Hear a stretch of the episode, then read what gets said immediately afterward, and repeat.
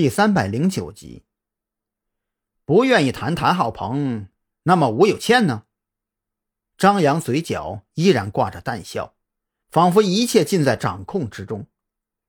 你和吴有倩长期同居，甚至你还刻意放了她一马。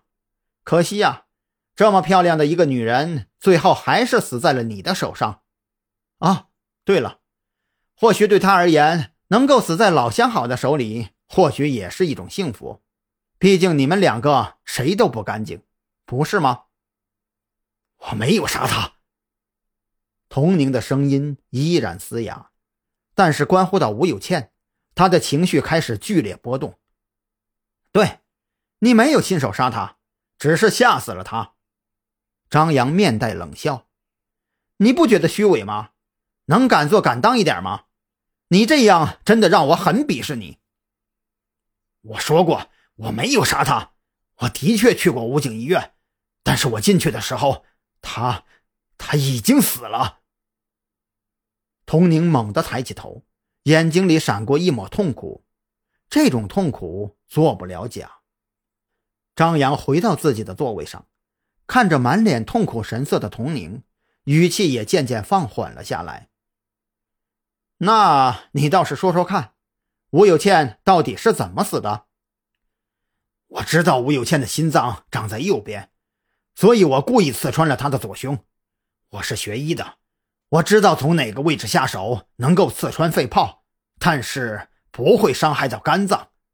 虽然看起来挺严重的，但是那种伤势不会致命。童宁眼睛里闪过些许的柔情，却是很快就被痛苦所遮掩。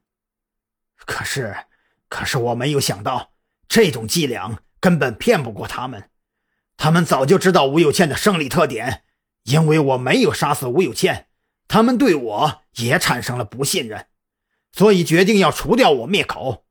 我怕了，就准备去武警医院杀掉吴有倩，这样或许能够挽回他们对我的信任。好一个无情无义之徒啊！张扬心里一阵暗骂，听了童宁的前半句。还以为这货好歹有那么点情义，最起码还知道什么叫做一日夫妻百日恩，可没想到这家伙竟然为了换回子午会的信任，决定第二次对吴有倩下手。可是，可是当我用致幻药剂放倒了门口看守的警察，进入到病房里的时候，吴有倩她她她已经死了。童宁的表情再次发生了变化，他脸上的痛苦完全消失，取而代之的则是发自灵魂深处的恐惧。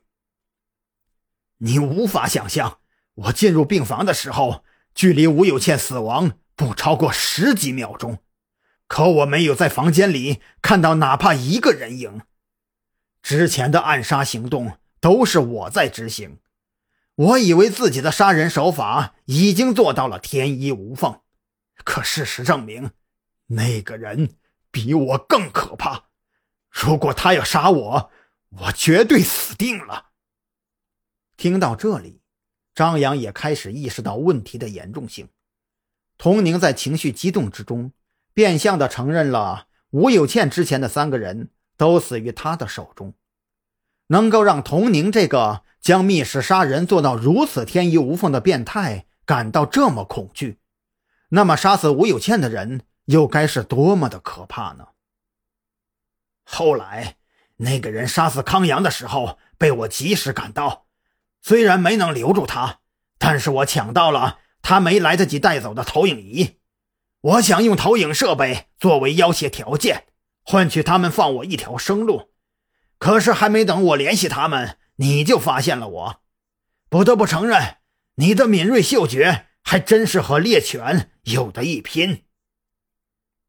童宁完全放弃了抵抗，他知道自己因为吴有倩的死已经暴露出了太多，接着往下说或者闭口不谈，最后等待自己的都将会是一颗子弹。既然如此，那还不如学学陆安，拉上几个人垫背。也算是临死前的报复了。